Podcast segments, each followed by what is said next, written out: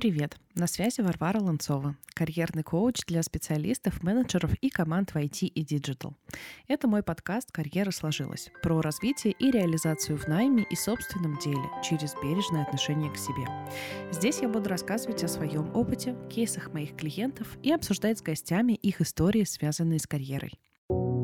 Так как я в первую очередь коуч и только потом подкастер, диалоги иногда могут быть похожи на коуч-сессию. Для меня важно поддерживать доверительное пространство и место для инсайтов. Иногда я буду делиться своим опытом, но помните, что это не истина в последней инстанции, а возможность для вас посмотреть на вопрос с другого ракурса. Карьера сложилась — это совсем молодой подкаст, поэтому буду рада вашей поддержке. Ставьте лайки, звездочки, реакции, пишите комментарии и подписывайтесь в соцсетях. Ну что, начнем? В качестве первой темы я выбрала ту, что откликается мне лично параллельной или слэш-карьеры. Это когда человек может совмещать две и более карьеры. Например, в будни менеджер в банке, а в выходные археолог на раскопках. Кстати, это реальный пример. У меня есть знакомый, который развивается именно в этих направлениях.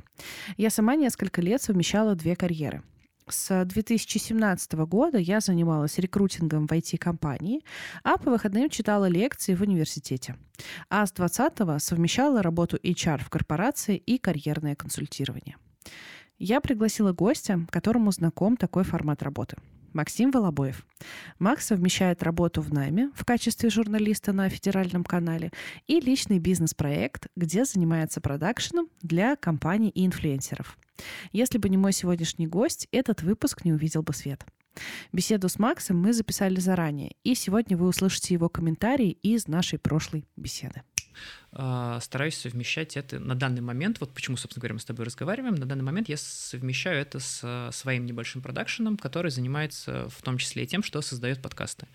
А, вот, продакшеном я занимаюсь на самом деле не так давно, а, вот от сегодняшнего дня, это 29 января 2023 года, наверное, ровно год. В моем случае, наверное, да, это все-таки совмещение карьер, потому что развитие какого-то своего производства сейчас а, это все-таки больше про бизнес, чем про создание контента, потому что 90% э, вот работы нашего продакшена за год я именно занимался тем, что продюсировал, решал э, более такие вопросы, скажем так, по бизнесу в плане финансов, смет и, и всего прочего. Вот, при этом, да, я параллельно все это время работаю. На HR-конференции в 2020 году я услышала, что дальше мы будем только чаще встречать кейсы, когда человек одновременно может совмещать 2, 3, а то и 8 разных карьер.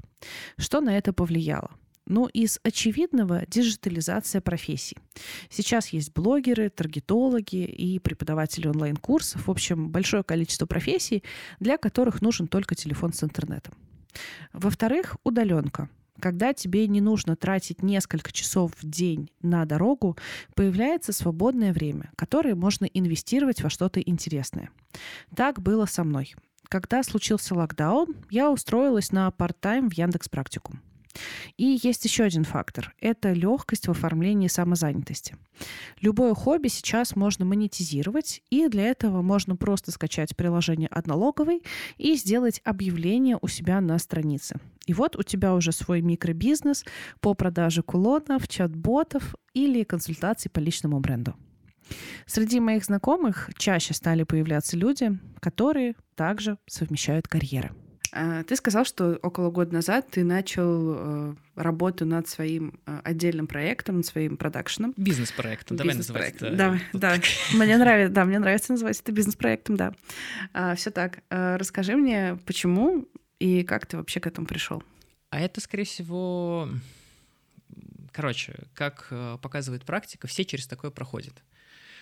Когда ты понимаешь, что вот ты находишься в таких рамках, как ну, вот, собственно говоря, с тобой мы этот момент обсуждали, что это такой стеклянный потолок, когда у тебя больше нет никакого роста, а, потому что либо он есть, но он, знаешь, настолько отложен во времени, то есть типа должно сложиться очень много факторов от обстоятельств, места, времени, людей, чтобы следующий твой шаг на, в карьерном, на карьерном пути как-то вырос, да, то также должен, должен случиться какой-то условный прорыв, чтобы твоя зарплата выросла. В какой-то момент ты понимаешь, что ты получаешь вроде бы нормальные деньги, но те же нормальные деньги которые ты получал год назад, вроде как бы казались более, знаешь, а, объемной суммой, нежели, нежели тем, более что... нормальными. Да, да, да, да, да, более адекватными и релевантными.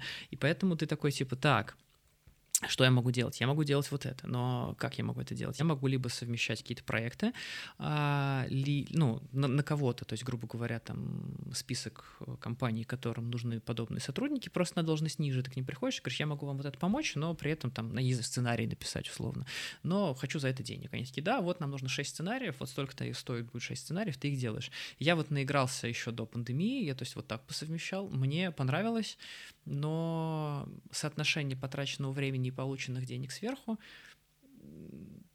скажем так, средненькое, хотелось бы большего.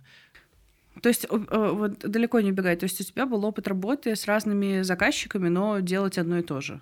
Да. Правильно да, услышала? Ну, да. то есть на разных каких-то каналах или с разными работодателями, как-то да, так? Это, это разные проекты. То есть они идеологически не похожи, разные форматы.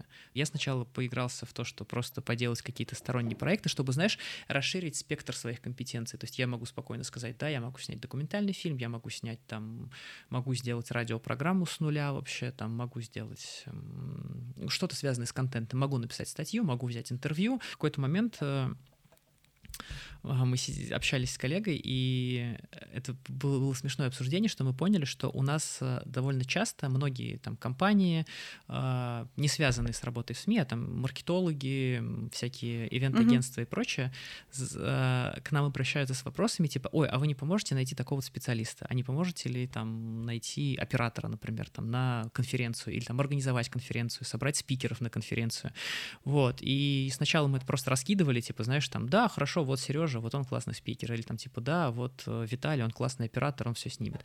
А потом решили, что типа, блин, это же можно монетизировать. Ну, то есть, э, и когда в следующий раз нам обратились, а можете найти сценариста для там рекламного ролика страховой компании, я такой говорю, так, я могу сам сделать, у меня есть монтажер, который его смонтирует, давайте мы сделаем это вот в рамках компании, которая вот у меня сейчас есть. Они такие, а как называется ваша компания? Я говорю, а вот так называется. Они такие, вау, а давай попробуем. И что-то раз мы сделали, потом два мы сделали, потом э, из банка кто-то, был банк один, ну как был, он есть сейчас, короче, у меня там работал знакомый маркетолог, он такой, типа, о, а нам нужно видео для сторис анимационное, типа, сможете? Сначала они спросили, кто делал, а, монтажер спросили, я говорю, так это вот мой сотрудник. Они такие, типа, о, а давай так же сделаем. Вот, им сделали, потом еще кому-то сделали, и вот как-то пошло-поехало. Сначала это были просто анимационные ролики, потом какие-то сторисы, а потом что-то еще, и потом а, это вот год шло. Если вы хотите развиваться в нескольких направлениях, но не знаете, чем еще заняться, кроме офиса, следующий пример будет для вас. Вспомните весь свой прошлый опыт. На одном из э, коуч-практикумов я придумала для участников задание и назвала его «Лыжные палки». Помните такие советские, которые стояли у бабушки на балконе? Поначалу их доставали раз в пару лет, а потом одна потерялась или сломалась, и вот э, она стоит одинокая и ждет на балконе, когда теперь пригодится. Но ведь если приложить немножечко смекалки, эту лыжную палку можно приспособить для чего-то полезного. Например, отвезти ее на дачу и привязать к ней э, куст с какой-нибудь сиренью, чтобы тот не падал. А в этой метафоре лыжная палка — это какой-то ваш редко используемый или забытый навык. Моей лыжной палкой долгое время была мечта э, стать журналистом. В университете я даже писала статьи и брала интервью, но потом долгие годы этот навык лежал в архиве до того момента, пока я не решила записать подкаст. Вот тут он и пригодился. Подводя итог, если хотите развития еще в какой-то плоскости, ну то есть стать человеком, который совмещает две или более карьеры, э, тогда вспомните те навыки, которыми вы давно не пользовались. Может быть, они вас к чему-то подтолкнут.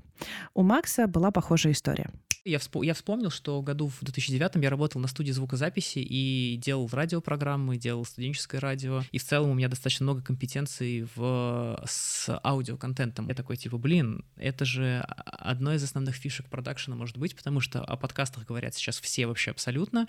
В пандемию случился прям бум подкастинга, который в целом, ну, еще не сошел на нет. Перед этим выпуском я задала вопрос у себя на странице в запрещенной социальной сети. Что самое сложное, когда у тебя параллельные карьеры? Самый частый ответ э, у меня есть время только на работу, все остальное приходится отложить до лучших времен. Интересно, что с этим можно делать? Можно я пометочку сделаю? Пометочку Давай. сделаю. Просто потому что ты, э, грубо говоря, как одна единица, очень много на себя берешь, получается. Именно, Сек- да. Не секрет, а вот для, для меня сейчас, собственно говоря, почему именно бизнес-история важна, потому что она позволяет делегировать, потому что я не один, я понимаю, что со мной несколько человек, на которых я могу делегировать, и если у меня возникает основная работа, где я не могу отвлечься или еду в командировку, я пишу в чатик, ребята, заберите, перехватите, пожалуйста, и пишу там, вот, например, там Галя, Сережа, они заберут э, это и будут с вами на связи, потому что я там до 16 числа вне доступа, спасибо, и мы меняемся друг с другом. Или наоборот, кто-то из ребят уезжает и говорит, вот Максим, он будет с вами на связи, и я беру на себя эту ответственность, потому что у меня в этот момент есть время, и поэтому такое совмещение, оно офигенное. Если совмещать две карьеры сложно, то зачем вообще это делать? Например, моя личная мотивация совмещать была в том, что я хотела получить опыт работы на себя. Это был долгосрочный план. Я понимала, что мне потребуется некоторое время совмещать, нарабатывать хардовые компетенции как коуча и навыки работы с клиентами. В моем случае это было больше двух лет, но я никуда не торопилась. И это дало мне возможность плавно выйти из найма и не стало для меня шоковой терапией. Давайте послушаем, что рассказал об этом мой гость. Почему ты совмещаешь две карьеры? Что тебя драйвит, что тебя мотивирует это делать? Деньги. Э, Расскажи, э, только ли деньги? Есть ли еще что-то?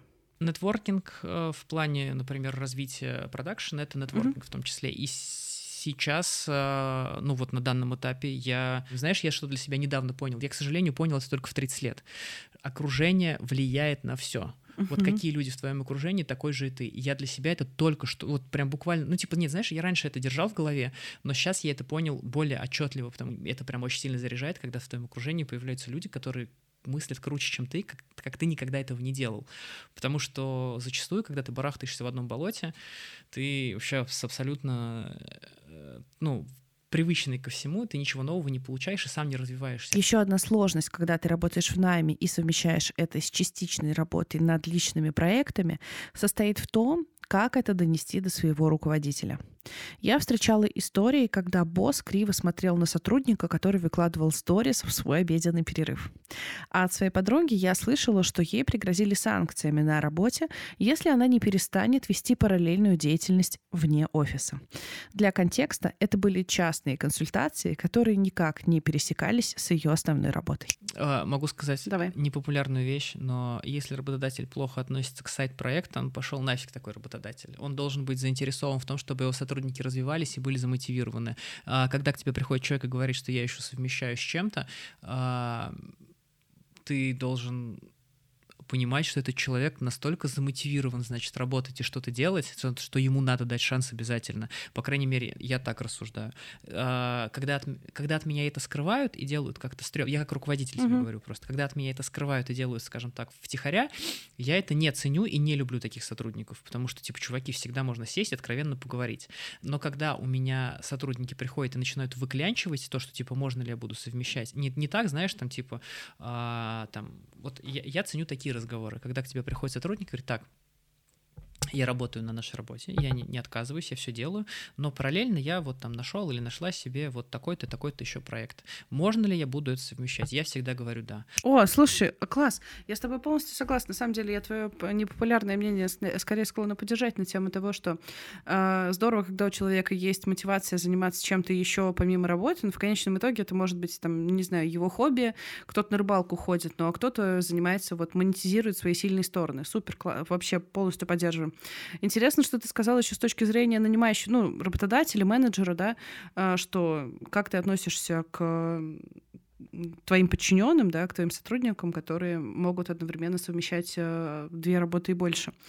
А Есть еще какие-то кейсы, когда ты можешь отказать человеку в этом, ну, помимо того, что он от тебя просит, чтобы ты ему придумал какую-нибудь э, подработку? Да, могу, когда загруженность по времени, когда сильная загруженность, когда надо погружаться полностью в проект, и в целом при этом финансовое вознаграждение э, за этот проект, скажем так, они достаточно релевантны потраченному времени. А, но когда э, вы приходите к вашему работодателю, и вы работаете 5-2, и у вас стандартный 8-часовой рабочий день там с 9 до 6, и говорите о том, что, слушай, босс, я, конечно, в свой рабочий день абсолютно никоим образом не буду отвлекаться, но угу. просто чисто для твоей информации э, по вечерам, я не знаю, там, веду консультации по тому, как развивать свои личные блоги, вот, и если руководитель э, вам ну, как-то очень, очень негативно на это отвечает. Для меня это, если честно, звучит как какой-то, знаешь, такой красный флаг, тревожный звоночек на тему того, а,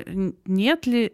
Нужно ли работать Нет ли вообще? здесь, да, какого-то намека на какой-то рабовладельческий строй, потому что работодатель, ну, кажется, что в трудовом договоре никак не регламентировано то, как я буду тратить свое э, тратить свободное, свободное время. время да. Конечно, может, я буду проституцией заниматься, это вообще мое право. Ну, на рыбалку ходить. Да, рыбалка определенно лучше. Я, знаешь, когда эти вещи друг с другом идеологически не, сопер, не, не сопересекаются, не мешают друг другу, самое важное. Самое важное, вот эти активности не должны мешать друг другу. А, это круто. Делегирование — это вообще офигенно. Я для себя только в 30 лет открыл, что делегирование — это офигенно. До этого мне казалось, что, типа, знаешь, а, никто не справится лучше меня, а сейчас мне кажется, что надо просто искать таких людей, которым ты можешь доверять то, то с чем они справятся. Не обязательно это лучше или хуже, это другой человек, это другая оценка. Ну, у него другая экспертность, он по-другому может это воспринять и сделать либо круче, либо хуже, либо по-другому, но сделать. Э, и самый важный результат... Да, звучит здорово, классный инсайт, спасибо. На этом первый выпуск подходит к завершению. Напишите в комментариях, как вам выпуск и что самого ценного вы взяли для себя. Подписывайтесь в социальных сетях, ставьте реакции. Для моего молодого подкаста это будет очень полезно. Спасибо за доверие и пока-пока.